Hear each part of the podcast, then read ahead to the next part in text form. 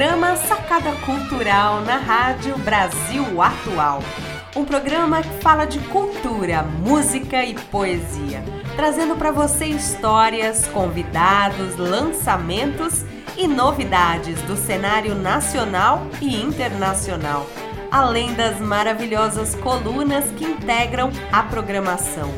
Com produção e apresentação Danilo Nunes. Salve, salve, meu povo! Danilo Nunes aqui falando, sacada cultural no ar aqui na 98,9 FM São Paulo, Rádio Brasil Atual, que você também pode ouvir no www.redebrasilatual.com.br, nos aplicativos da rádio, além de sites e streams que você sintoniza, localiza. 98,9 FM São Paulo. Sacada Cultural vai ao ar aos sábados às 22 horas aqui na Rádio Brasil Atual. E você também pode curtir Sacada Cultural, seguir a gente lá na web, YouTube, Instagram, Facebook, arroba Sacada Cultural BR. E agora nós vamos começar o programa com uma conversa maravilhosa que eu tive com o músico, compositor, cantor Luiz Cláudio de Santos e com o músico e compositor, um grande, uma grande referência da nossa bossa nova, Roberto Menescal. Então eu convido todo mundo para dar uma sacada comigo. Junto comigo ali estava o meu amigo engenheiro, arteiro Allen Abert. Chega mais, dá uma sacada.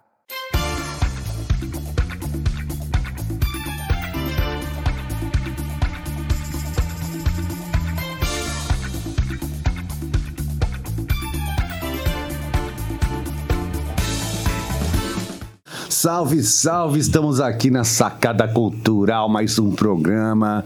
E hoje aqui, aqui nesse estúdio maravilhoso, Red Filmes, com nosso amigo Rodrigo, nossa amiga Thaís e, obviamente, os nossos convidados especiais. Eu tô aqui com, primeiramente, aqueles que você já conhece, aquele que você já conhece, aquele que tá sempre por aqui, é da casa, nosso querido querido engenheiro, o Allen Abert, da CNTU. Seja bem-vindo, meu irmão. Mais um.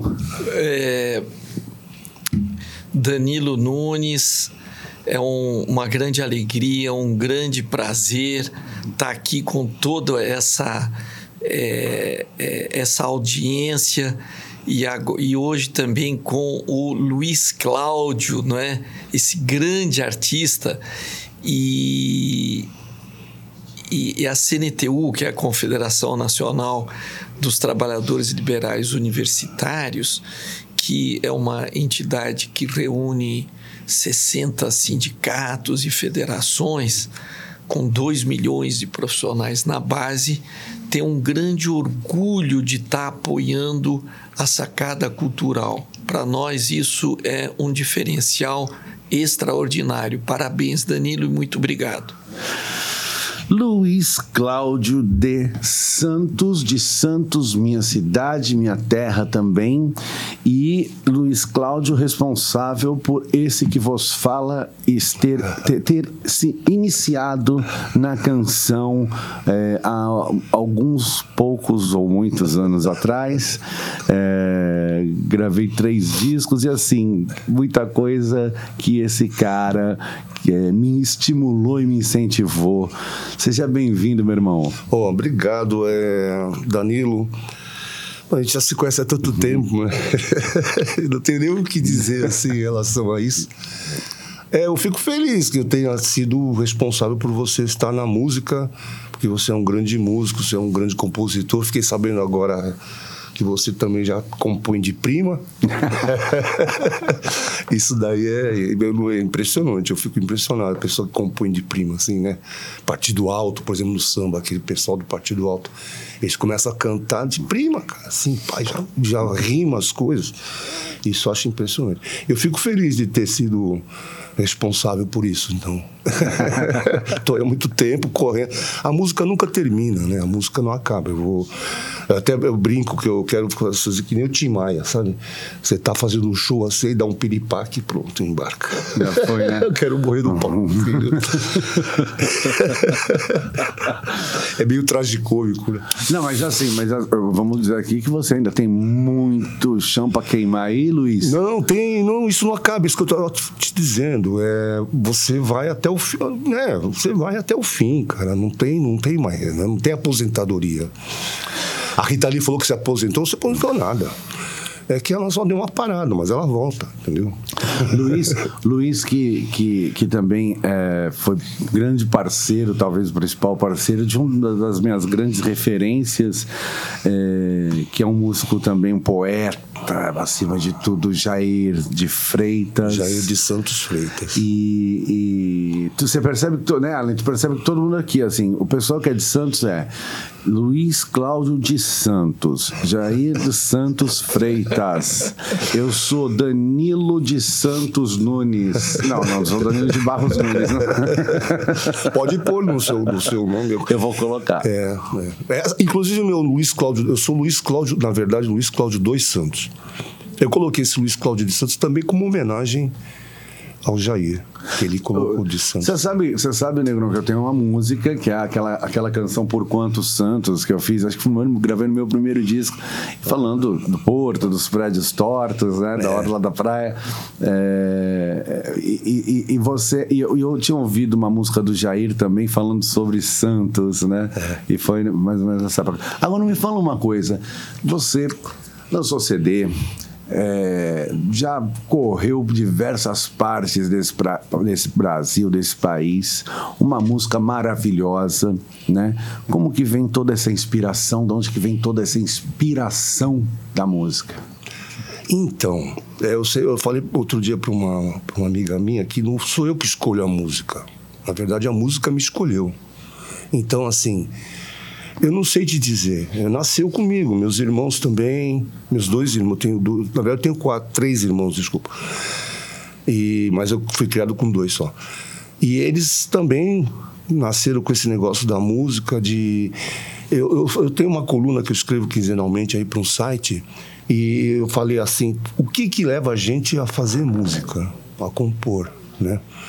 Aí eu mesmo respondi, falei, não, a gente, não, a gente vai fazer de pronto, entendeu? Não tem uma, uma razão. E é, e é, legal esse dom da gente pegar coisas que acontecem. A gente é muito observador, acho que é isso, né, Daniel? A gente é muito observador. É, eu acho que assim, a gente fala também as coisas, mas a gente observa muito. Então a gente vê coisas do dia a dia interessantes, né? A gente vê a pessoa, assim, ela tá tentando colocar o casaco, ela não consegue pôr o casaco, e o casaco não entra, e tá assim, e você fica observando a pessoa colocando o casaco. Aí você cria uma música, o casaco que eu não consegui colocar, ficou ali, eu que eu desisti. então, fazendo. Acho que é, é, é, uma coisa assim que eu não sei te explicar, cara, como é que nasce isso na gente, cara. É assim com a música.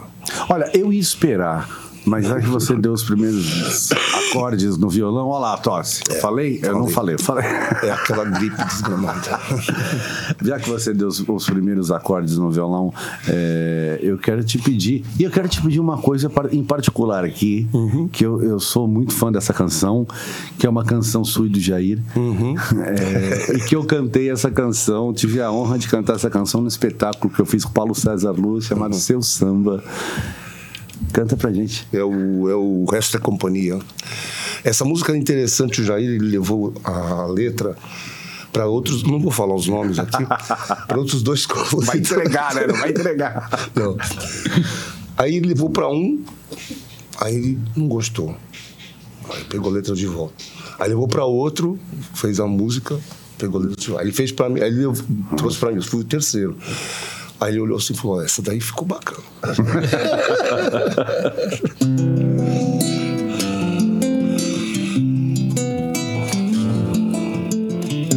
De que me adianta sondar teu olhar? De que me adianta tentar entender?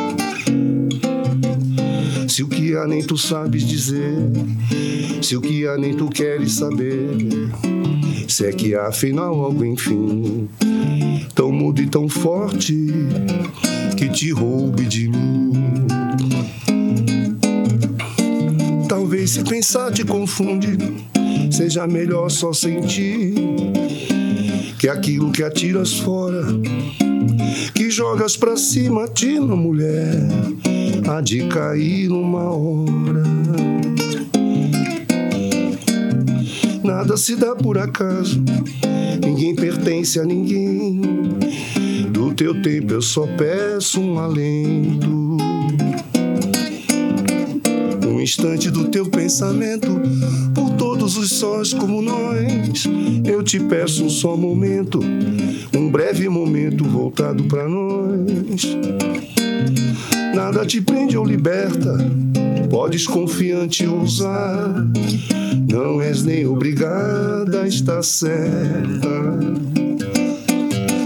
Sempre haverá para quem queira outro lugar, outro dia um recomeçar. Lalaiá. Não é fácil acertar, de que me adianta sondar teu olhar. Me adianta tentar entender se o que há nem tu sabes dizer, se o que há nem tu queres saber, se é que há afinal algo enfim, tão mudo e tão forte que te roube de mim. Talvez se pensar te confunde, seja melhor só sentir que aquilo que atiras fora, que jogas pra cima, tina mulher há de cair uma hora. Atina, mulher, há de cair uma hora. Atina, mulher, há de cair uma hora. Muito bom. É coisa maravilhosa. A música. Nossa, a primeira Desculpe vez que eu a vi, voz, hein? A primeira vez. De manhã, de manhã todo, De todo manhã mundo é faz triste. parte. É Olha, eu vou falar que a primeira vez, Além, que eu vi essa canção. Foi o meu primeiro espetáculo. Eu fiz um espetáculo no seu samba. Eu falei assim, pô, eu quero cantar essa canção. Ah, Era, eu fiz um espetáculo legal, com uma proposta maravilhosa, ah, todo desafinado, não sabia cantar. Eu era um ator que, que cantava, então eu vinha era uma, uma, uma miscelânea, né? Mas eu fiquei tão feliz de cantar essa música. Você vê, né, Allen, quantos talentos tem. Eu costumo dizer um projeto, inclusive, que, que o Luiz conhece muito bem, as majestades anônimas desse nosso Brasil. Sem dúvida. Muita Sem gente. dúvida. Ô, Negron, e, e co- conta pra mim aqui, como que estão os projetos, como que estão as coisas, o que que tá vindo por aí, o que que... qua- quais são as produções? Então, eu tô fazendo um trabalho novo. Eu fiz um disco em 2012, faz mó tempão. E depois não fiz mais nada. Aí agora eu tô fazendo. Montei um trabalho com 12 músicas e tal. Porque o CD acabou, né? Acabou o disco, acabou tudo, né? Acabou em termos, porque é, parece que acaba, mas não acaba. Retorna, né? É, o vinil, agora, recentemente, ficou em pauta aí. Então, assim, eu tenho um disco pronto. Só que, assim, eu vou fazer esse lançamento paulatinamente, como, como agora, né? é, todo mundo está fazendo. Vou lançar em plataforma digital, uma música de cada vez tal. Quando tiver as 12 lançadas, aí eu faço o CD. É meio fetiche até. O single, né? Single com clipe. É. E vou fazer um clipe de uma das músicas que é Eu Tenho Uma Canção. A gente vai gravar agora em março e, e é isso. E tô pretendendo me fixar mais em São Paulo a, a partir da, de abril, maio. Ficar morando, ficar mais lá em São Paulo, né? Trabalhar mais lá. E, e, Luiz, é, e, e agora, ainda mais, é, nessa questão, estava falando esses dias de como a gente gostava e hoje, de certa forma, tem essa, essa nostalgia e essa melancolia de ouvir um vinil, né? Oh. De botar um vinil uh, e depois veio o CD, tinha a fita cassete também. Então, muitas coisas que vão uh, voltando hoje, inclusive, para tu fazer um vinil é caríssimo. Eu vou gravar um disco, vou lançar em vinil, é caríssimo. Não, já era caro na época, já, agora então. pois é. é. E, e, e, é só que hoje a gente. Parece que as pessoas hoje eh, não têm mais essa cultura, né? Uma cultura que eu digo no, sentido antropológico mesmo, de consumir aquilo daquela forma. Hoje você vai na internet você acha tudo. Então você. Eh, você tem um disco? Tem, manda para mim o um link, manda o Spotify, manda isso, manda. E as pessoas estão começando a entrar num outro processo de, de marketing, de lançamento de trabalho, né? Como que você enxerga isso? Eu acho assim, eu estava conversando isso com um amigo meu ontem, o Aldo, e ele estava falando que eu fui comprar um livro, fui até ali na, na como é que chama? Do, do Tarran ali, na Realejo. Um livro sobre cultura afro, africana, que é um bom livro, chama Os, os Nagô e a Morte. A Morte e os Nagô, uma coisa assim. E eu fui comprar o livro tal. Ele encomendou para mim, que não tinha lá na hora. E o Aldo falou assim: não tem, como é que chama? Em e-book, né? Sim. Eu falei, mas, cara, não é a mesma coisa. né? Não é a mesma coisa, cara. Eu não odeio ler computador, e-book, cacete. Eu gosto de ler livro, né? Que você sente aquele cheiro. Entendeu? E o vinil é assim, o disco você tira ele da, daquele plástico, tira ele da capa, uhum. tem aquele cheiro, aí você é. abre assim, tem aquele cheiro de papelão, né? Então acho que isso não, não, eu tento, eu tenho um neto de nove anos, cara. Eu tento passar para ele tudo isso, sabe? É, eu tento, eu ensino ele a acender vela. A minha filha fala assim: pô, pai, você vai criar um incendiário. eu falei: não, filho, ele tem que saber ele tá na casa dos amiguinhos, acaba a luz.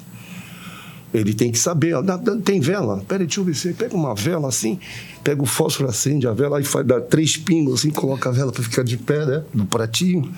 Então, isso daí é o que a gente tem que passar para frente, cara. A gente não pode perder isso, entendeu? É, é história, né? É, a, cultura passando de geração para geração, né? E isso é, é fundamental, na é. verdade, e, e, é o que faz o contraponto com a questão da cultura é, massificada, né? De massa, é. que é a questão da cultura popular, das tradições, da tradição oral, da tradição dos hábitos, dos costumes que a gente vai passando. Exatamente. Não, não tem... A gente não, não, a gente nasceu, não existia celular, cara. Não existia. Não existia eu, peguei a, eu, eu, eu, eu, eu, peguei a fase, eu não sou. Eu sou nascido em 79, eu peguei a fase antes do celular, veio aquele negócio que tu dá qual o nome? É o tijolão? Não, não. Que você botava. Ah, o, o bip. bip, bip. Que tu botava assim, preciso falar com você. A pessoa. É uma revolução. ai, ai, ai. Aí tu no orelhão. Outro dia eu tava com uma menina. Menina nova, conversando lá no boteco, lá, tá tocando num barzinho. Eu adoro tocar em barzinho, que é mó legal, né? Tem um amigo nosso que, que fica pé da vida. Não vamos entregar, hein? Não, não. que ele assim, quer tocar. Pô, o pessoal não faz silêncio. Falei, tu quer o pessoal fique em silêncio, toca em teatro. Em barzinho não vai ter silêncio, filho. Tá todo mundo bebendo, enchendo a cara. Como é que. Enfim. Aí ela tava falando assim. Aí caiu a ficha. Aí eu virei pra ela, me tava meio invocado um dia. Caiu a ficha. O que, significa caiu a ficha? Ela falou. caiu a ficha. Quando você não entende uma coisa e de repente você entende. Não, não, isso eu sei. Caiu a ficha. O que, que significa? Ela não soube explicar. eu falei: olha, antigamente tinha um telefone público e você comprava a ficha e colocava no orelhão, que chamava orelhão porque tinha um Sim. negócio assim e botava no telefone lá e ficava esperando. Quando a pessoa do outro lado atendia, caía a ficha. A ficha. a pessoa te atendeu, né? A pessoa te atendeu. Ou quando você não ligar a cobrar, né, pra pessoa. Eu, eu, eu já fiz muito isso. 999. Assim. É, na, é, é, ligava a cobrar. Ou, ou quando eu comprava um monte de ficha, Allen, e acabava com as fichas para ligar para as namoradinhas, para as paqueras, para as pessoas não que é namore, não. Não é namore. Você já ligou, Allen? Já usou já, muito orelhão. Muito orelhão, né? Orelhão. Nossa, da, da minha época foi uma Olha, se a gente tivesse orelhão hoje, a- às vezes é- eu e o Allen, a gente é assim, a gente começa a conversar, conversar, a gente não para mais, vai pegando um monte de assunto, né, Allen? Imagina a gente no orelhão hoje, o que, que a gente ia gastar de ficha? Não é? Não é? Aquelas longas conversas. É, ô Luiz, é, deixa, eu, deixa eu pedir uma, uma coisa pra você. Canta mais uma canção pra gente, pra gente ouvir. Eu ia querer cantar essa canção, até falar pro Roberto Menescal de quanto tem influência da bossa nova, né? Esses acordes, você que toca violão, você sabe, os acordes maiores, né? Que você toca inteiros, assim, grandes. E essas dissonâncias, né? Que a gente tem nos acordes, que isso daí é da bossa nova, né? Que a gente pegou. Que veio do, também do, do Satie, Debussy, né? Que são grandes influenciadores da bossa nova, né?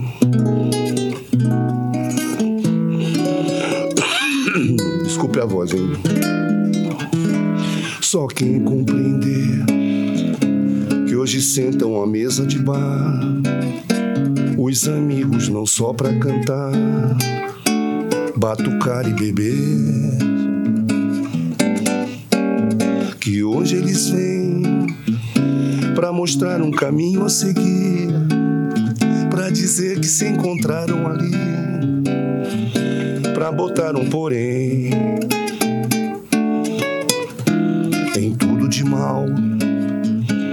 de bom que até hoje se fez para poder começar dessa vez sem um sonho banal. Só quem compreender o que diz essa nossa canção vai querer vir conosco então até a mesa de bar pra gente conversar, pra cantar e beber. Hum, nova. E eu quero aqui, inclusive, agora é, é, falar para vocês dos nossos, dos nossos apoiadores culturais do programa, aquelas pessoas, aqueles lugares que fazem com que o programa aconteça. E ande dessa forma maravilhosa. Então eu quero falar aqui para vocês da CNTU, aqui ó, as revistas Brasil Inteligente, CNTU, Confederação Nacional dos Trabalhadores Liberais Universitários regulamentados que traz esse apoio para gente, faz com- com essa, essa produção, faz com que o programa aconteça. Também quero falar aqui para vocês da Red Filmes, Rodrigo, Thaís, que estão aí dando essa força, dando esse apoio, com essa técnica toda, com esse estúdio maravilhoso. Muito obrigado. E falar, claro, da Rede Brasil 2022. Brasil 2022, inclusive uma rede que vem acontecendo em todo o Brasil, encabeçado pela CNTU, é uma rede que traz é, as comemorações do bicentenário da independência e do centenário da Semana de Arte Moderna, inclusive encabeçado pela CNTU e pelo seu diretor aqui de articulação nacional, Allen Abert, que está aqui com a gente.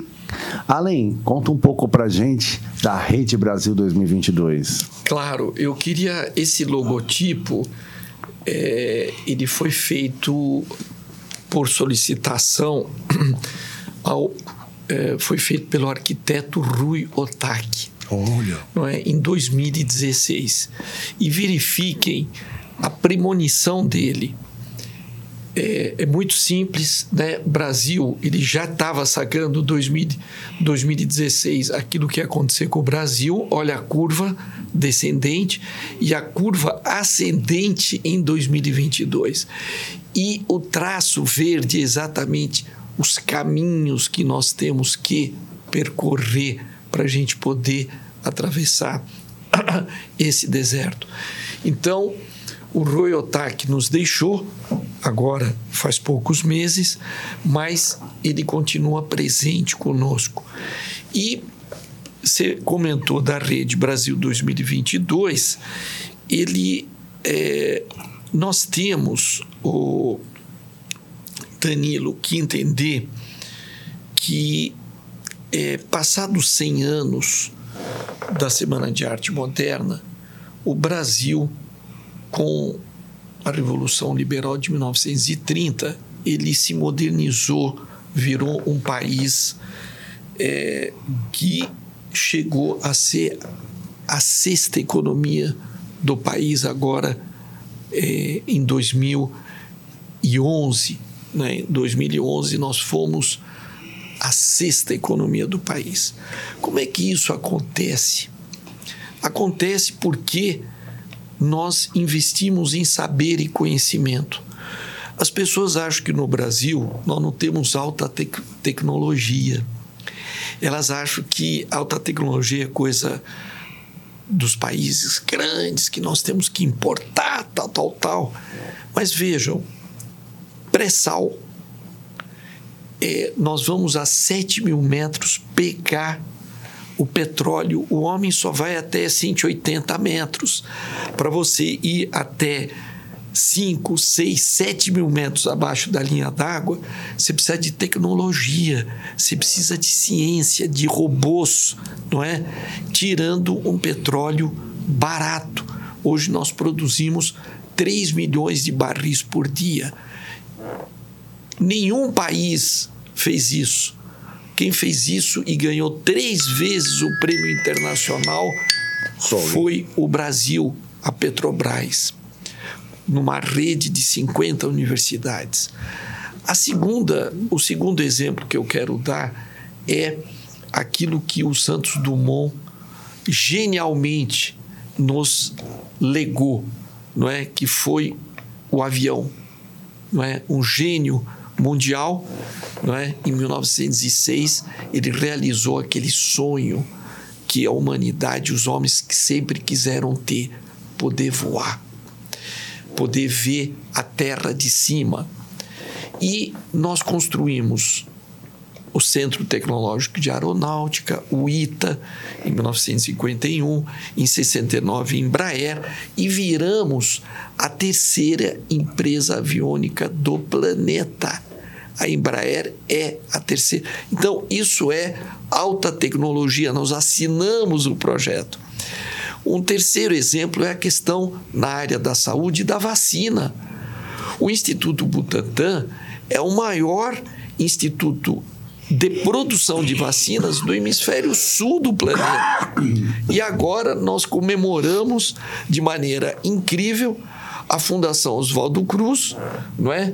Biomanguinhos, lançando essa vacina contra o Coronavac, é uma coisa de terceira geração.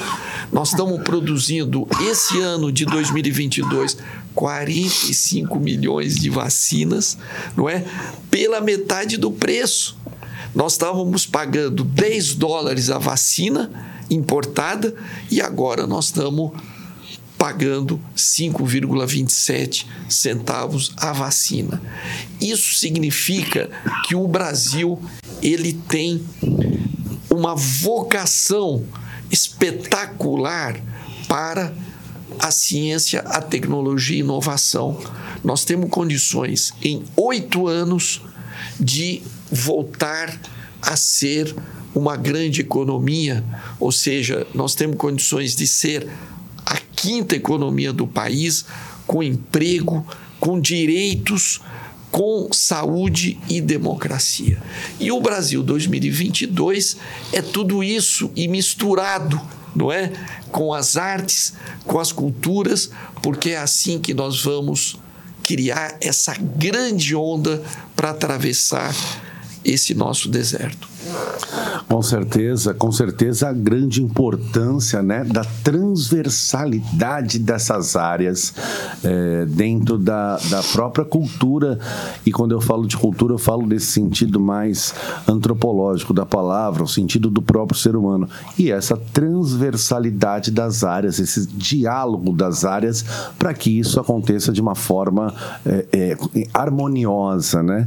De, uma forma harmoniosa. Inclusive, nossa tão jovem democracia, é, em muitas vezes, é, na, mesmo sendo jovem, muitas vezes desse processo, muitas vezes ameaçada, muitas vezes em risco, e a gente tendo que prezar e zelar por essa democracia. Allen, é, a Rede Brasil 2022 e aí eu pergunto para você como é que as pessoas encontram a Rede Brasil 2022, como que as pessoas se aproximam, porque com certeza tem um monte de gente aí assistindo a gente e devem estar se perguntando isso. Eu quero. Isso mesmo. Nós temos um portal brasil2022.org.br, não é? brasil2022.org.br o Instagram, arroba Brasil 2022, não é? E é, nós precisamos cada vez mais, Danilo e amigos, é, fazer crescer essa rede de entidades e instituições é, no Brasil 2022, não é? Você que está nos assistindo, que produz, que quer se integrar, faça essa conexão conosco e você vai se aperceber da importância da gente poder unificar, não é? Ajudar a mobilizar todas essas forças culturais do saber e do conhecimento, porque é, nós somos frutos de um pensamento que vem lá de trás. Os 200 anos de independência não é, significam para nós que nós precisamos de uma nova soberania e uma nova democracia. Nós já conquistamos e construímos muitas coisas, tá certo? Nós recebemos um país com essa dimensão e nós vamos ter que ter a capacidade de entregar esse país melhor do que nós recebemos. Nós temos que entender que o Brasil ele é uma potência em várias áreas. Ele é uma potência do meio ambiente ambiental extraordinária não é? Nós temos uma oportunidade histórica agora, não é? Pela frente. 20% da biodiversidade é no Brasil. 60% do território nacional é a floresta amazônica. Portanto, há uma perspectiva de uma bioeconomia que se abre de maneira extraordinária, criando emprego, inovações, energia limpa que nós devemos aproveitar. E agora, é, em, por falar em tudo isso e voltando aqui na música e sentindo um cheiro é, de uma terra do qual eu amo muito, onde praticamente grande parte da minha família está lá e eu já morei lá. O Rio de Janeiro continua lindo e continua bossa nova. Eu quero convidar aqui uma, um dos maiores patrimônio cultural do nosso país, Roberto Menescal, meu irmão. Seja bem-vindo. E aí, amigos, tudo bem? Cara, tô ouvindo vocês aqui já há um tempo. Eu ouvi músicas, músicas muito boas. Além, o além, eu já fiz aqui. Além do horizonte deve. além. Muita Ô, coisa para acontecer, né, Além? É. É. Ô, Roberto, conta pra gente aqui. A gente, é, você que é, traz toda, influenciou tantas gerações, né? Continua influenciando, traz também toda uma outra geração de músicos maravilhosos, né? De artistas maravilhosos contribuírem muito para a música popular brasileira. Inclusive, a gente que estuda música, a gente é, é, estuda muito o que vocês já fizeram, o que vocês trouxeram, o que você, Roberto Menescal, trouxe, a bossa nova de grande relevância e importância para o nosso país. É, como que vocês enxergam? A gente estava aqui falando com o Luiz Cláudio hoje sobre a questão do vinil, do cassete, do CD e dessas novas ferramentas. Como que você enxerga hoje essas novas ferramentas que se, se intensificaram né, nesse processo de isolamento social nas nossas vidas artísticas e a gente teve que inclusive possibilitando até a gente fazer esse papo aqui agora, né? Do, do jeito que a gente está fazendo. Como que você enxerga todo esse processo dessas ferramentas tecnológicas que se intensificaram na sua utilização na pandemia? Olha, eu, eu acho um mundo fantástico que está tá surgindo aí. E como vocês conversaram aqui, que eu estava ouvindo, é, você põe há 100 anos atrás, né, você teve uma coisa parecida com o que está acontecendo hoje. Você teve uma pandemia muito grande, né, que, que foi a gripe espanhola, onde puxa, quase um quarto da população do mundo morreu.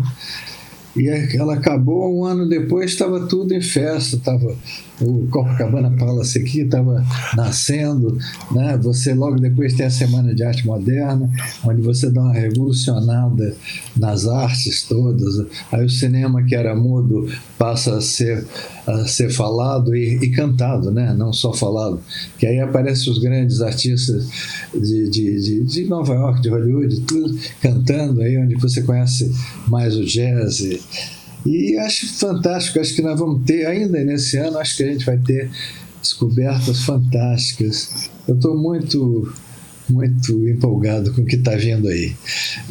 Claro que o que a gente sofreu, que todo mundo sofreu, isso acho que faz parte, faz parte da história do mundo, mas vamos em frente, não vamos esmorecer por causa disso.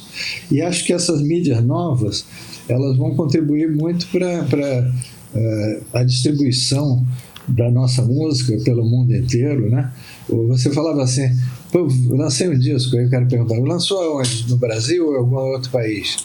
Hoje não tem isso, você lançou a música está no mundo inteiro. No dia seguinte ele já está no mundo inteiro. Né? Também tem o seguinte, eles lançam a música, as músicas do mundo inteiro chegam aqui na, na mesma hora, né?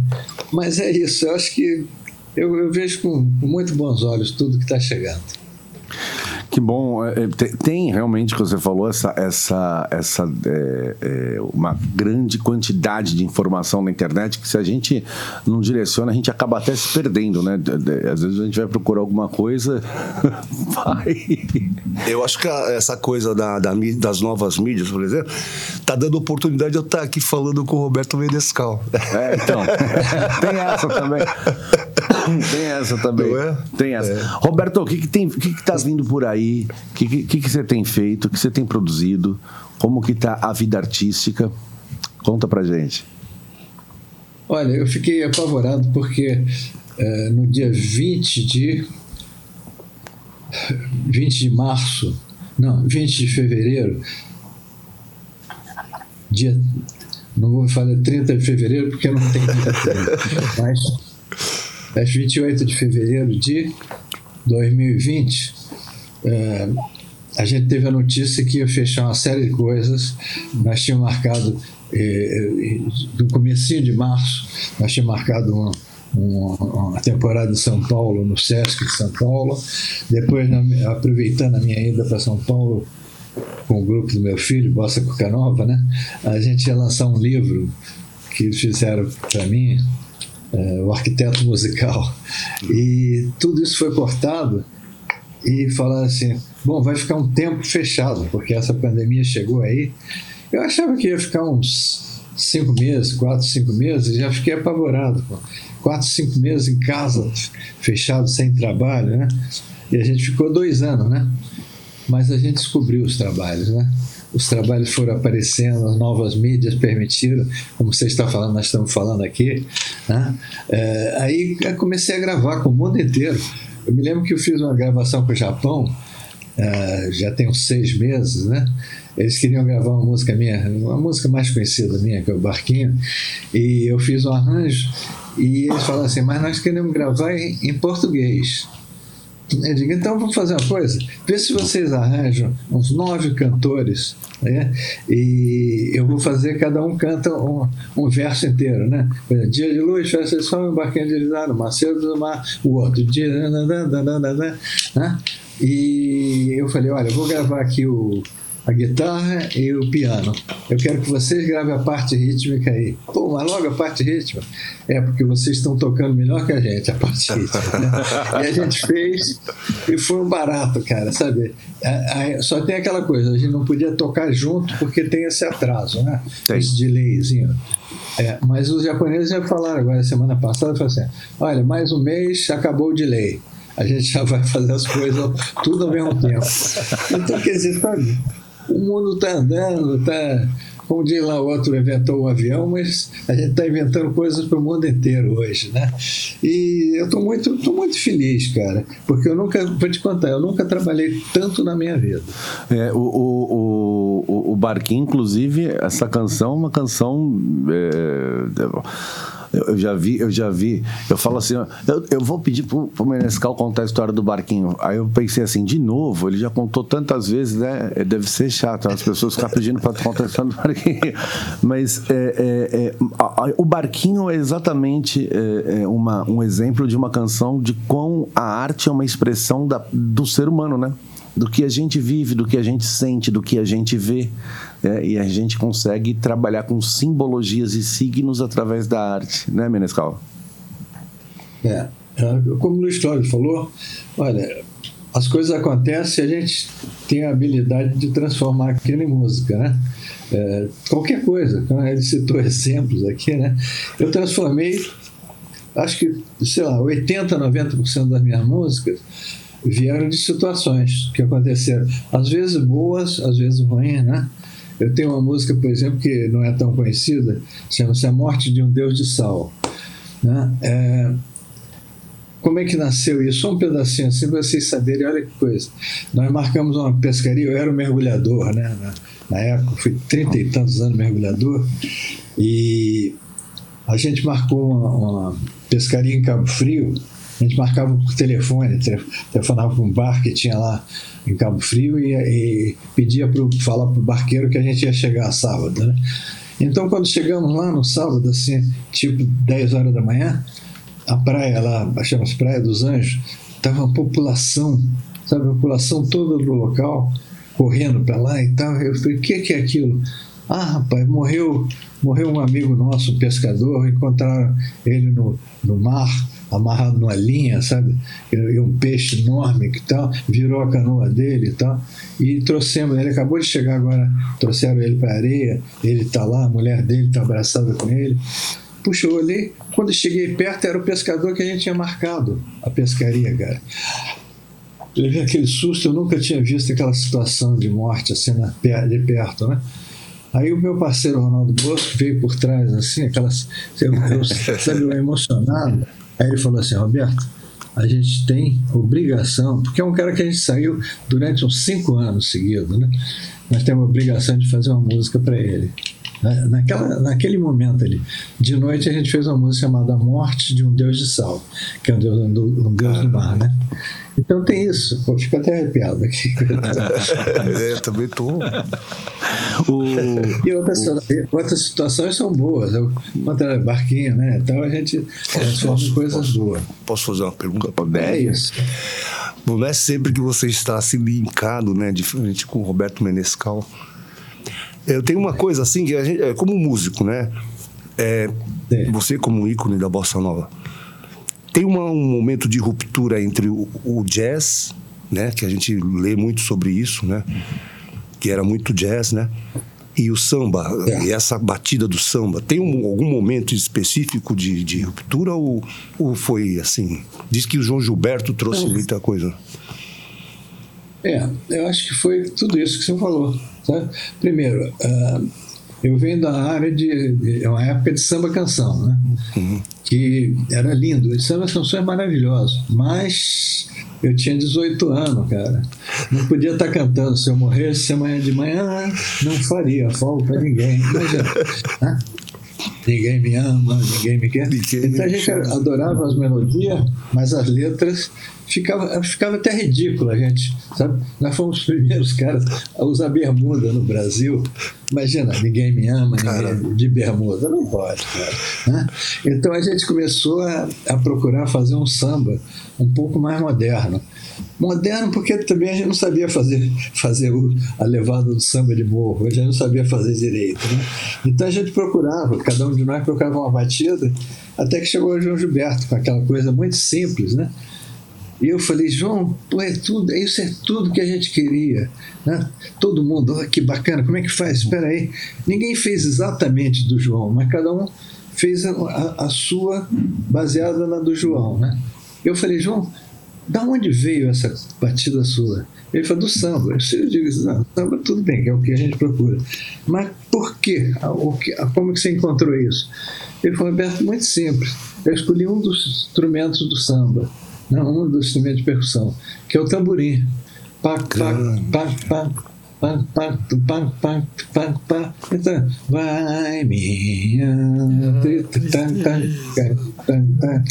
vai minha né, o tamborim ali. Ah, rapaz, aí ainda dei tem problema.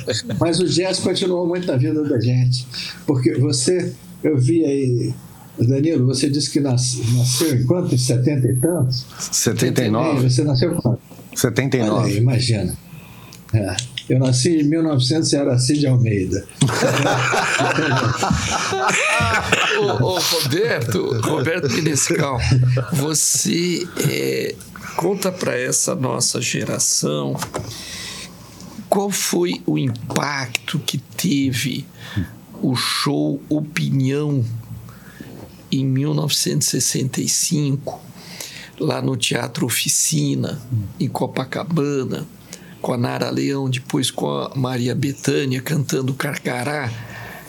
Como é que isso se deu naquela época e, e qual o significado do show Opinião para o futuro? É, ali tem várias coisas. Tem, tem coisa até que ninguém sabe, né? Até vou falar. Ah, aqui. olha aí. Olha aí. É, vou, vou, revelar aqui, está na hora de revelar. Como diz o Miele, 30 anos depois você pode falar até com quem você com quem você transou e, e não falava, não podia dizer. 30 anos depois pode falar tudo. Né? E é o que acontece é o seguinte, Nara Leão era, era nossa musazinha, né? assim, da, da Bossa Nova. Quer dizer, ela era mais jovem que nós todos e ela namorava o Ronaldo Bosco, eh, ia ficar noiva do Ronaldo. Mas aí o Ronaldo era barra pesada e a gente foi para a Argentina com Maísa. Já na ida do avião, o Ronaldo já estava com Maísa, né? Então ele falou: não, mas é só enquanto eu estou aqui, enquanto a gente vai na Argentina, um mês e tal. Mas claro, a Nara soube. É, e quando a gente chegou, a Maísa, muito malandra, marcou uma entrevista no aeroporto. Aí vem a imprensa inteira, né? E Aí, a Maísa que marcou, né? E foi assim, todo mundo saltando, eles, cada um separado, assim. Mas quando a gente entrou no saguão, que estava todo entre o pessoal da imprensa, Maísa botou, passou o braço assim no Ronaldo e falou: Quero apresentar a vocês meu noivo. no dia seguinte estava em todos os jornais, né? Claro. E a Nara ficou muito sofrida com isso, muito, muito, muito, muito. Ela, muito menina ainda, né? Então ela me, me procurou e falou assim: Roberto, eu quero falar uma coisa para vocês. Eu vou sumir de vocês. Porque o Ronaldo Bosco tem uma ascensão tão grande sobre vocês todos. Ele era um jornalista mais velho que a gente é, e muito inteligente, então ele tinha, assim, a palavra dele era muito forte para gente. E eu sei que não vou conseguir romper com o Ronaldo sem, sem romper com a turma inteira. Eu digo, não, Nara, faz o que você for bom para você, claro. E ela saiu, daí ela conhece o pessoal do Cinema Novo, ela conhece os sambistas do Morro, ela começa a entrar na política, que é esse meio, principalmente do, do cinema, né, ali do Cinema Novo, era muito politizado, e acabam fazendo esses shows que são muito políticos, né? E, então teve uma quebra. Para mim foi um, um baque. Eu fui ver o, o, o Teatro Opinião lá, fui no Teatro Opinião, levei um susto, cara. O, a Nara cantando aquelas músicas, e, e música do Carcará, música de morro, tudo junto, né, do sambista. Eu levei um susto muito grande, mas vi que era realidade. E é uma realidade, no final, acabei vendo que era uma realidade boa. Quer dizer, você sai daquele, daquela música que estava meio tomando conta ali na época, né, que é a Bossa Nova, onde a gente falava, ou é Bossa Nova ou não é mais nada. Olha que loucura. Mas a gente viu que era muita coisa mais do que aquilo, graças, a, graças muito a Nara Leão e a esse show.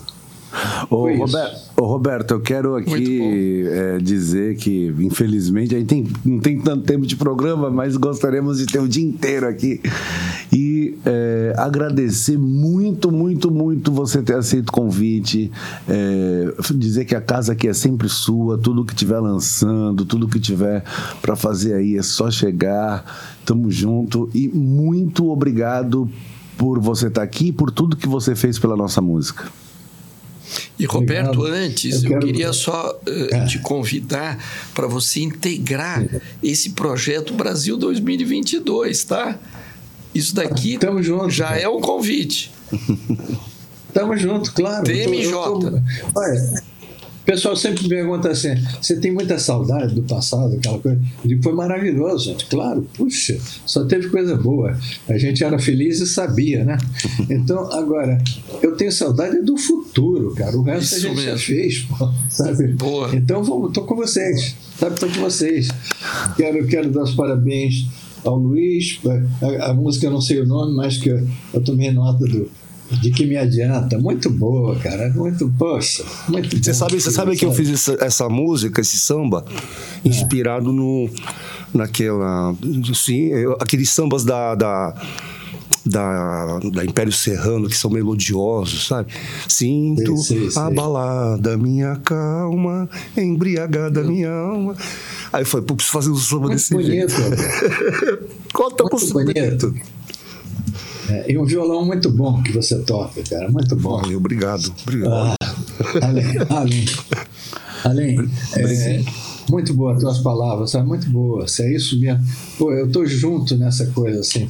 Minha cabeça é para é frente, para trás. Você que é... nos inspira, Roberto. Muito obrigado, Roberto Menescal. Danilo, muito obrigado pelo convite. Estou aí, portas abertas, tá? Um forte abraço para você, cara. Obrigado.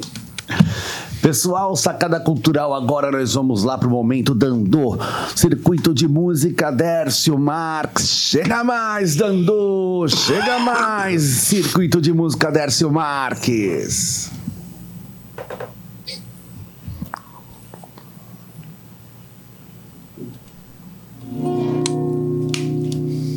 Companheiro, me ajude, que eu não posso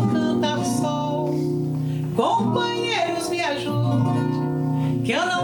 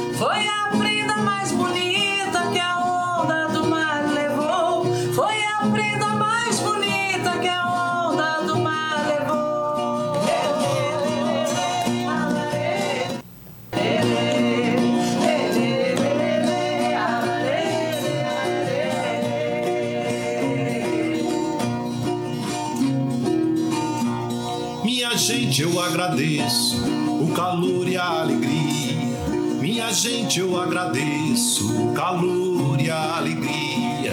Trouxe os versos da serra, violas e cantoria. Trouxe os versos da serra, viola e cantoria. Mas companheiro, que eu não posso cantar só.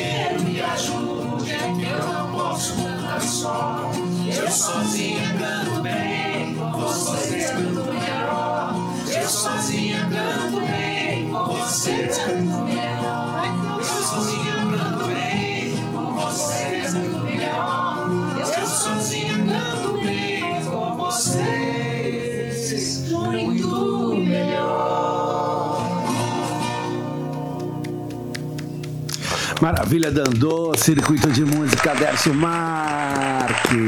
Ei, coisa boa. Bom, Sacada Cultural vai ficando por aqui. Quero aqui agradecer o Luiz Cláudio de Santos. Obrigado, Luiz, por ter aceito o convite. Valeu, meu irmão. Obrigado, Danilo. Eu que agradeço essa oportunidade de estar aqui com vocês, de poder conversar com esse ícone da Bossa Nova, de estar aqui com você. com- E espero quando. Tô aí. Muita coisa, né? Muita coisa. Allen Abert, meu amigo, parceiro de sempre. Todos os programas estaremos aqui. Eu só tenho a agradecer a sua parceria.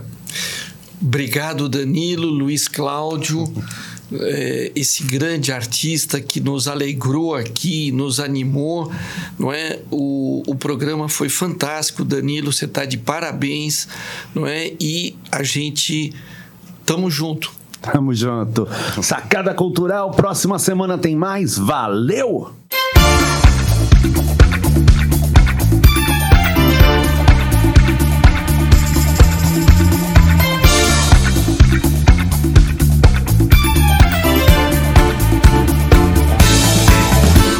Valeu, valeu, Roberto Menescal, valeu muito, Luiz Cláudio de Santos, muita música, muita arte, valeu, Allen Abert. Simbora que a sacada cultural continua.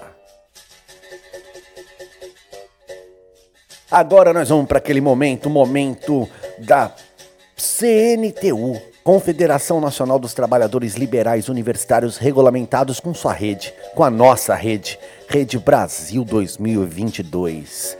E hoje o papo é com nada mais, nada menos do que Danilo César, da Frente Ampla de Cultura de São Paulo. Dá só uma sacada.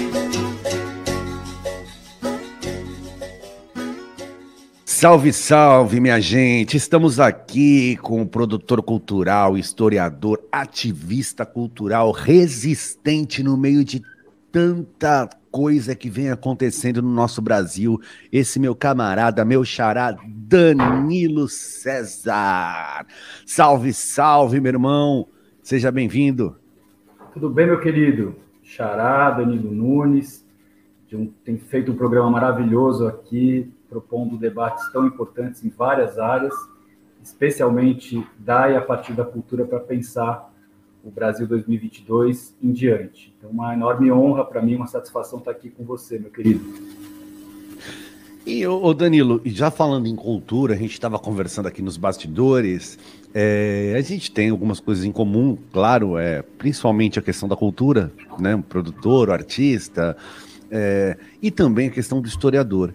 E eu costumo dizer bastante assim, conversar bastante com algumas pessoas, e as pessoas têm uma visão, principalmente muitos, é, vamos colocar entre aspas assim, gestores, né, que deveriam ser gestores de cultura que estão espalhados no Brasil, e que acabam se tornando é, quase um produtor de eventos, né? Fazendo da Secretaria de Cultura de, de algumas regiões quase uma, promo- uma, uma promotora de eventos, né? E a gente sabe que a cultura vai além disso, né, Danilo? Como que você vê essa questão antropológica até, né? Sobre a cultura.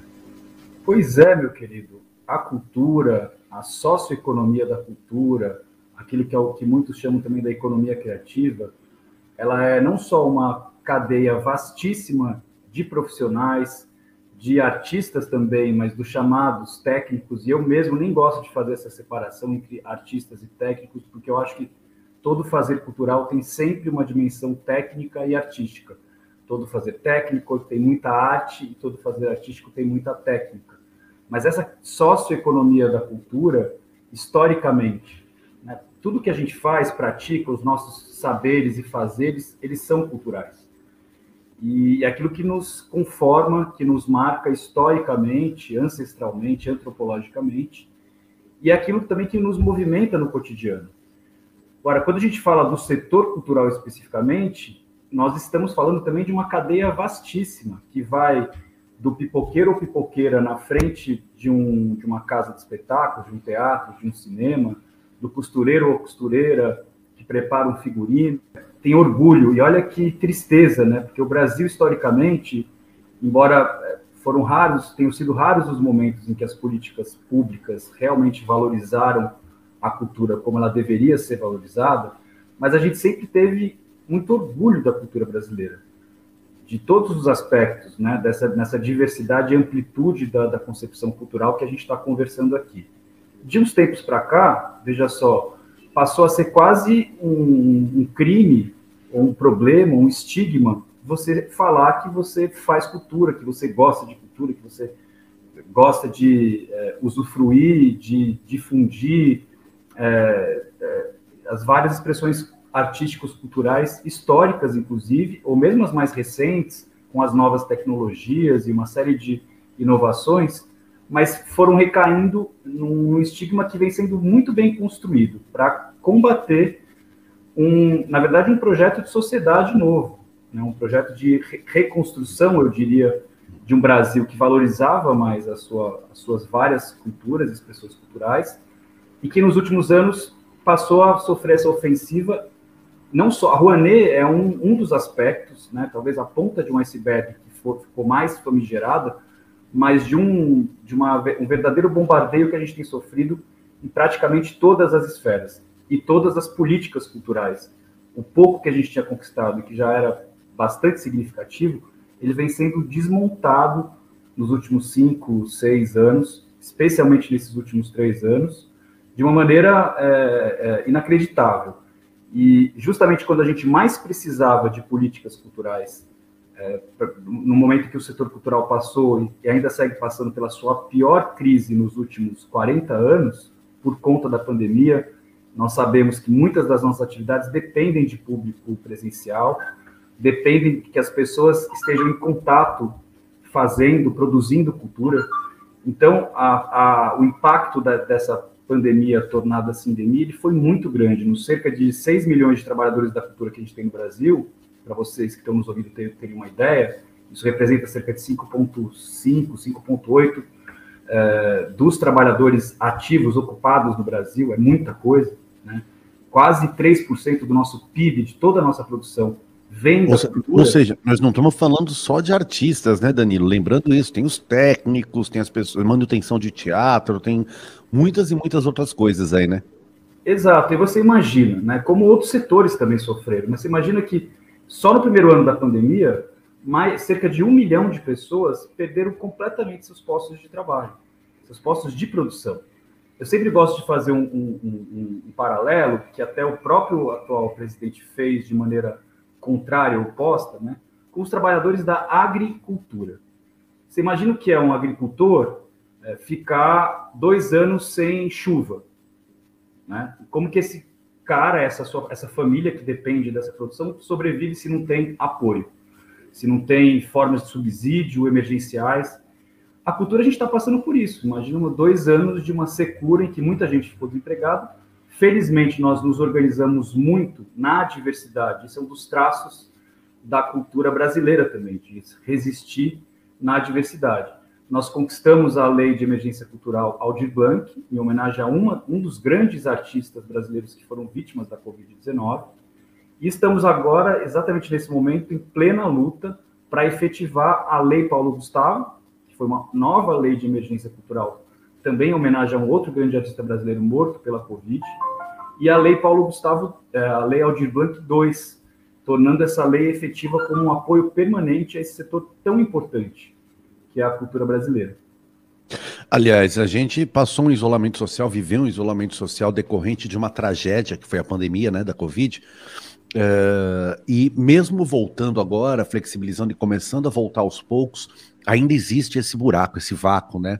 Que a cultura ficou, é, que você não recupera, você não volta e está tudo certo. Você vai aos poucos, até porque muitas casas de espetáculos, muitos lugares fecharam suas portas, né? Não conseguiram se manter dentro da pandemia. E a gente também, ao mesmo tempo que a gente está voltando e retornando dessa tragédia, né? A gente está aí no ano uh, uh, 2022.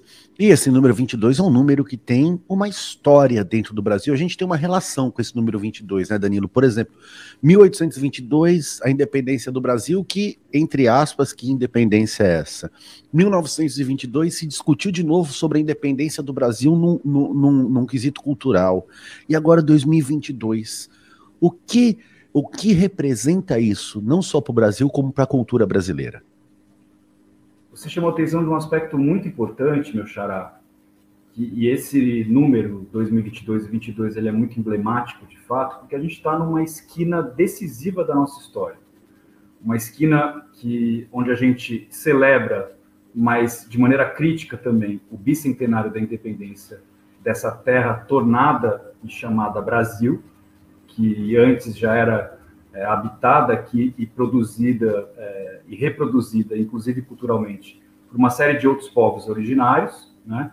Então, a gente está vivendo 200 anos dessa independência oficial, é, enquanto Estado-nação, enquanto país-nação, e, e, o centenário de um, de um movimento que foi muito importante, assim, anos atrás, a Semana de 22, que lançou uma série de bases para aquilo que se passou a chamar de um, de um modernismo, de uma prática modernista que também pregava uma independência, uma autonomia e um projeto novo é, de nação, é, apontando para um, um, tipo de emancipação, mas também com uma série de limites, de questões. E nesse momento, 100 anos depois da Semana de 22, 200 do, da, da independência, nós estamos vindo de um processo devastador, de um luto profundo, eu gosto de chamar, no âmbito do, do nosso projeto Brasil 2022, nós precisamos, precisaremos trocar essa pele do Brasil é, renascendo das ruínas, de um luto profundo, inclusive um luto cultural, mas, ao mesmo tempo, é, não só precisando, como é, é buscando e, e, a gente tendo que se organizar para um salto muito, muito além do que significou esses, esses dois centenários anteriores. Uma verdadeira nova independência e uma verdadeira nova autonomia e, práticas culturais realmente mais emancipatórias. Não, não bastará a gente simplesmente retomar aquilo que estava colocado, que tinha muitos problemas. Eu acho que a gente tem que, vislumbrando o, os próximos 100 anos, pensar bem mais além. Um, um verdadeiro, é, uma verdadeira independência, um verdadeiro modernismo que vá, consiga ir de fato às raízes dos nossos problemas. A meu ver, só dessa forma a gente vai ter condição de é, recuperar horizontes é, que animem as pessoas, que voltem a animar socialmente, culturalmente, simbolicamente, as pessoas a se engajarem nos, nos, processos todos e nos tantos desafios que a gente tem pela frente e que a gente tem vivido no cotidiano, né, Danilo? Todo mundo sabe as dificuldades que a gente passou, especialmente nesses últimos dois anos aí de sindemia, e o quanto isso impactou é, todas as dimensões da nossa vida, como você bem falou, a gente está tendo que se reinventar completamente. Agora, que a gente se reinvente e que a gente não repita os mesmos erros e as mesmas limitações, os mesmos conservadorismos, que a gente vá além para recuperar também o ânimo das pessoas, a ânima, né? O gás, a paixão, a raça, para a gente reconstruir uma, uma, sociedade realmente mais é, redemocratizada e, e emancipatória, buscando novas formas de liberdade. É, inclusive, é, a gente fala de bicentenário da independência e centenário da Semana de Arte Moderna, mas não esquecendo também, até fazendo aqui, pegando uma carona nas suas palavras, meu xará, de a gente ser pensador, né? É, a gente poder pensar e, e, e, buscar uma reconstrução, uma ressignificação do nosso Brasil, da nossa cultura, de uma forma conjunta, de uma forma coletiva. E nada melhor do que mais uma pessoa que comemora, uma pessoa que comemora o centenário. Nesse ano também comemoraria seu centenário, que é Darcy Ribeiro, que falou na sua obra O Povo Brasileiro em, diversas questões das matrizes que aqui tiveram e de o que res, resultou disso, né? E, e, ele convida todo instante em suas obras o, o próprio povo brasileiro a repensar essa, entre aspas, miscigenação, né? Que as pessoas acham que é uma palavra bonita, é, um, é fruto de alguma coisa bonita, e na verdade ele é, é, fruto de um estupro, né? É um estupro colonial, é um estupro coletivo. Ela não é fruto de uma coisa bonita. Ela existe, ela está aí e ela precisa ser pensada e repensada, não é mesmo, Danilo? Com certeza, essa pro, grande proposta, uma das grandes e maravilhosas propostas do Darcy Ribeiro que era um, era um cara da cultura, da educação cultural é, por excelência, essa busca pelo povo brasileiro, ela só pode se, se dar efetivamente se for uma busca feita pelo próprio povo de fato, se não for se não forem modelos colocados é, de fora ou de cima, goela abaixo é, do verdadeiro povo brasileiro, digamos assim, é, verdadeiro num sentido muito profundo, né? que, as, que nós, trabalhadores e trabalhadoras, fazedores e fazedoras de cultura e de tantas das mais variadas expressões e, e, e dimensões laborais, criativas, produtivas e tal, que a gente tome o nosso destino para si. Acho que um dos aspectos que a, a Semana de 22 citada aqui por nós, ela, ela propunha, e tem a ver com isso que a gente está falando, era também a, desmistificação de uma série de, é, de, de mitologias é, nefastas, né? E, e a gente está no momento de novo envolto a uma série de mitos bastante nefastos para a é, sociedade brasileira. Um dos mitos que a gente começou essa nossa prosa aqui é de que a cultura, as pessoas que trabalham com cultura, são vagabundos, são mamateiros ou qualquer outro tipo de coisa. Mas há, de fato, como você também já bem colocou, Danilo, há um clima de guerra cultural, né? um clima de e pautado muito por, pelo ódio e, e não por, uma busca a raízes que apontem para uma reconstrução. Então, é, esse, é, os pensadores, é, é eu até é, fazer uma brincadeira meio, é, como é que eu poderia dizer, uma, uma chincana, que a gente tem, vai ter que reconstruir o nosso país a partir de um pensamento verdadeiro das nossas dores, das nossas dores recentes, das nossas dores latentes das nossas dores de longa duração histórica, das nossas maiores dores profundas e maiores traumas, como você também bem colocou. A, formação da sociedade brasileira ela, ela, ela, é calcada em muita violência, em muito autoritarismo, em muitos traumas que, é, sobre os quais vai se colocando, é, se passando pano, se jogando por debaixo do tapete, não se faz acertos de, acertos de, de contas com processos históricos muito importantes.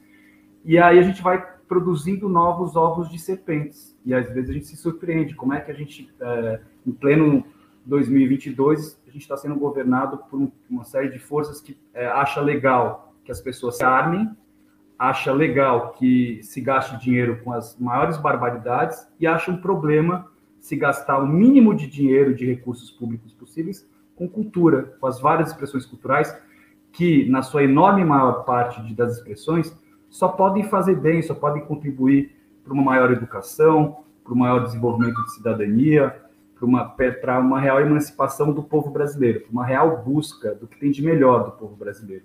Eu acho que esse é um desafio colocado e que passa por conquistas concretas, passa por políticas públicas, passa, é, por, um, passa por um passo a passo que a gente tem que dar com muita serenidade, com muita união em quem tem esses mesmos propósitos acho que a gente está num momento de reencontro, Danilo. E a gente precisa estar tá aberto a esses reencontros. Com certeza, é, a pandemia trouxe a tragédia, o isolamento social também trouxe é, essa aproximação, coisas que a própria contemporaneidade muitas vezes não permitia, justamente pelos tempos, pelas formas, por cada um tá indo para um lado. E nesse momento a gente, aquele, aquela fala de ninguém solta a mão de ninguém, realmente nesse isolamento social, sinto que isso tem acontecido. Eu conversei aqui com meu querido amigo Xará Danilo César, que olha, tem papo aqui para para uma eternidade, né? Com certeza Danilo retornará aqui com a gente. E eu quero agradecer em nome aqui da coluna Brasil 2022, da Rede Brasil 2022, 2022 do qual, da qual nós fazemos parte, Danilo.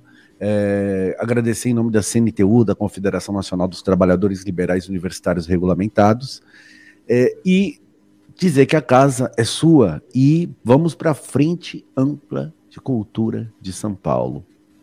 Maravilha, meu querido. Sou eu que agradeço a honra de estar aqui com você e com essa rede de parceiros tão maravilhosa, o Projeto 10 2022, a, a, as rádios e a Rede Brasil Atual e as demais rádios que fazem parte dessa enorme é, trama é, do bem, trama positiva e propositiva, a CNTU e todo mundo que está envolvido, toda a equipe, inclusive a equipe técnica que está aqui envolvida, chamada equipe técnica que está fazendo arte aí nos bastidores. Queria deixar só um último recado é muito importante neste momento, estratégico, como eu ver, que é convocar e convidar e, e, e apelar até, implorar, o, o, termo que se dê não tem problema nenhum, de que quem está nos ouvindo agora, participando de alguma maneira, tome para si essa luta pelos direitos culturais. A gente precisa ter orgulho e lutar por aquilo que deveria ser um direito nosso. Né? Então, quando, a gente fala de lei Paulo Gustavo, de lei Aldir Blanc II, parece uma coisa distante, aí tem tanta gente bombardeando a lei Rouanet, isso, aquilo, os artistas. A gente está falando de cotidiano. Como é que teria sido nossa vida nessa pandemia se a gente não tivesse um livro para ler, uma música para ouvir, um filme para assistir, uma live interessante para é, aliviar um pouco a cabeça os nossos lutos, né? E aí, isso é uma luta nacional de todo mundo e de todos nós. Aqui no estado de São Paulo, nós estamos neste momento, apresentamos há pouco a Frente em Defesa da Cultura, pela primeira vez nas últimas, nos últimos vários anos, uma proposta de um sistema estadual de cultura. Um projeto de lei que a gente construiu junto com o deputado Maurici, a Comissão de Educação e Cultura aqui de São Paulo, para criar aqui no âmbito estadual algo que não se tem ainda, um sistema público de cultura. Como a gente tem o, o SUS, que todo mundo passou a valorizar um pouco mais diante dessa crise eh, pandêmica, nós precisaríamos ter, em nível nacional, um sistema único, um sistema nacional de cultura, e precisamos ter aqui no estado de São Paulo. Nós estamos com essa condição, convidamos todo mundo a somar, e essas lutas é, se somam e se fortalecem reciprocamente com as demais lutas das outras áreas. Muitíssimo obrigado, Danilo. Desculpa é, se falei um bocado a mais, é muita paixão, é muita necessidade de, de transformação, de reconstrução, para que a gente possa voltar a ser feliz tá bom? Obrigado, Danilo. Obrigado, Xará. E seja sempre convidado e seja sempre bem-vindo. Um abração. Um abração, querido. Abraço a todo mundo aí. Tamo junto. Mais uma vez, obrigado Danilo César, da Frente Ampla de Cultura do Estado de São Paulo, e obrigado também à CNTU, Confederação Nacional dos Trabalhadores Liberais Universitários Regulamentados, e toda a Rede Brasil 2022. Valeu! De andar. Olá, ouvintes do programa Sacada Cultural. Eu sou Francisco Prandi. E eu sou a Anne Schingen. E nós somos do Circuito Dandô, Circuito de Música Dércio Marques. E o programa de hoje tá super especial porque a gente vai homenagear um dos nossos maiores patrimônios culturais do nosso Brasil. Qual é ele? A viola caipira. E para isso a gente vai trazer um dos maiores conhecedores desse instrumento que nós temos a honra de ter no nosso circuito. É ele o Osni Ribeiro, é o violeiro do Dandô de Botucatu.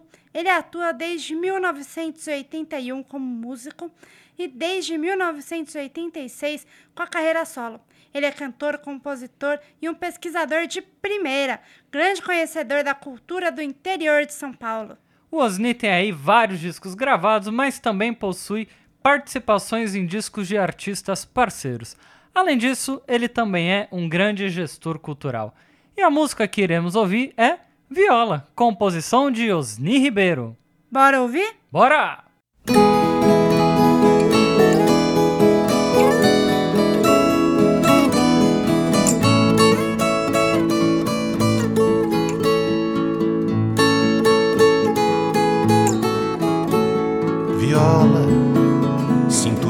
Cintura fina, bojo arredondado, dez cordas no braço torneado, duetos que vêm do sertão,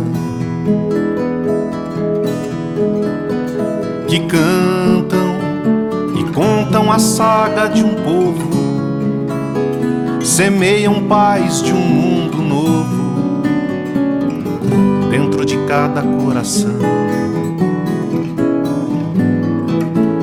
Viola que fala na mão do violeiro que chora dentro do terreiro e canta os segredos de uma geração de homens que gostam dos ares da serra, que fazem do sonho a terra da sua imaginação.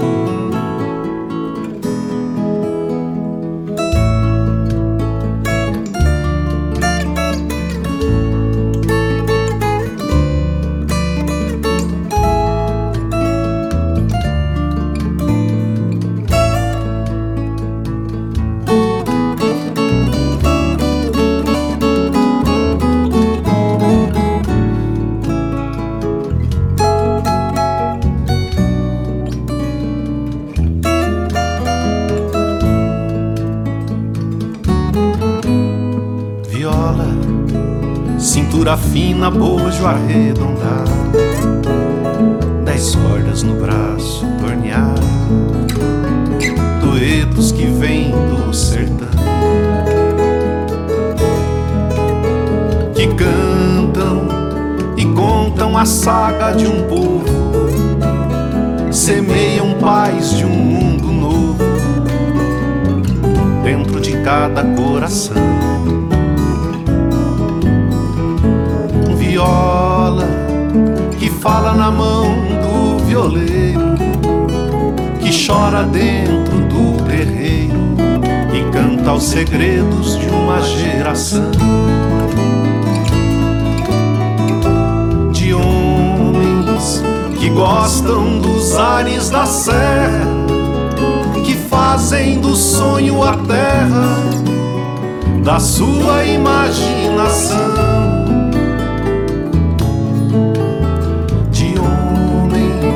Que gostam dos ares da serra, que fazem do sonho a terra da sua imaginação. Eu nasci naquela serra.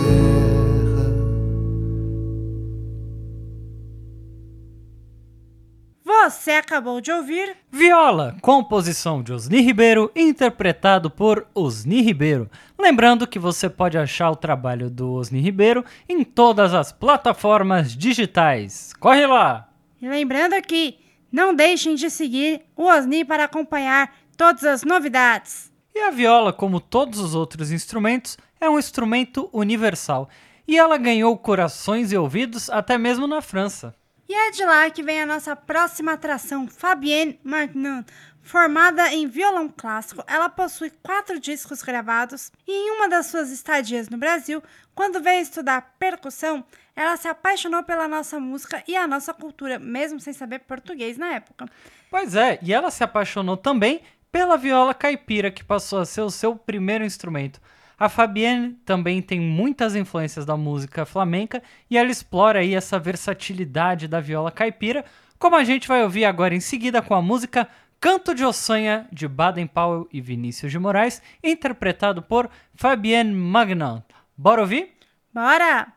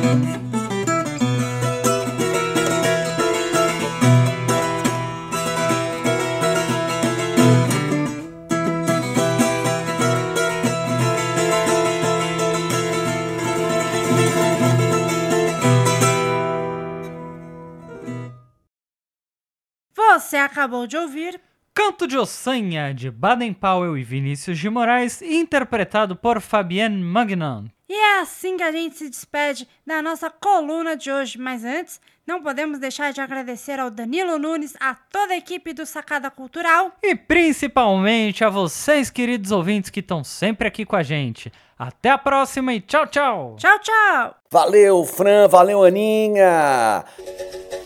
Pra quem não sabe, aqui é a Sacada Cultural.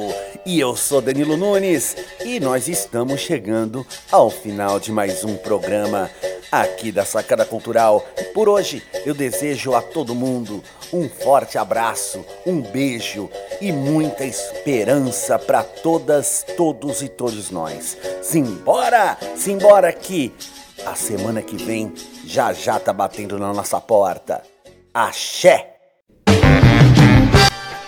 Você acabou de ouvir o programa Sacada Cultural, aqui na Rádio Brasil Atual. Um programa que fala de cultura, música e poesia, trazendo para você histórias, convidados, lançamentos e novidades do cenário nacional e internacional, além das maravilhosas colunas que integram a programação. Com produção e apresentação Danilo Nunes.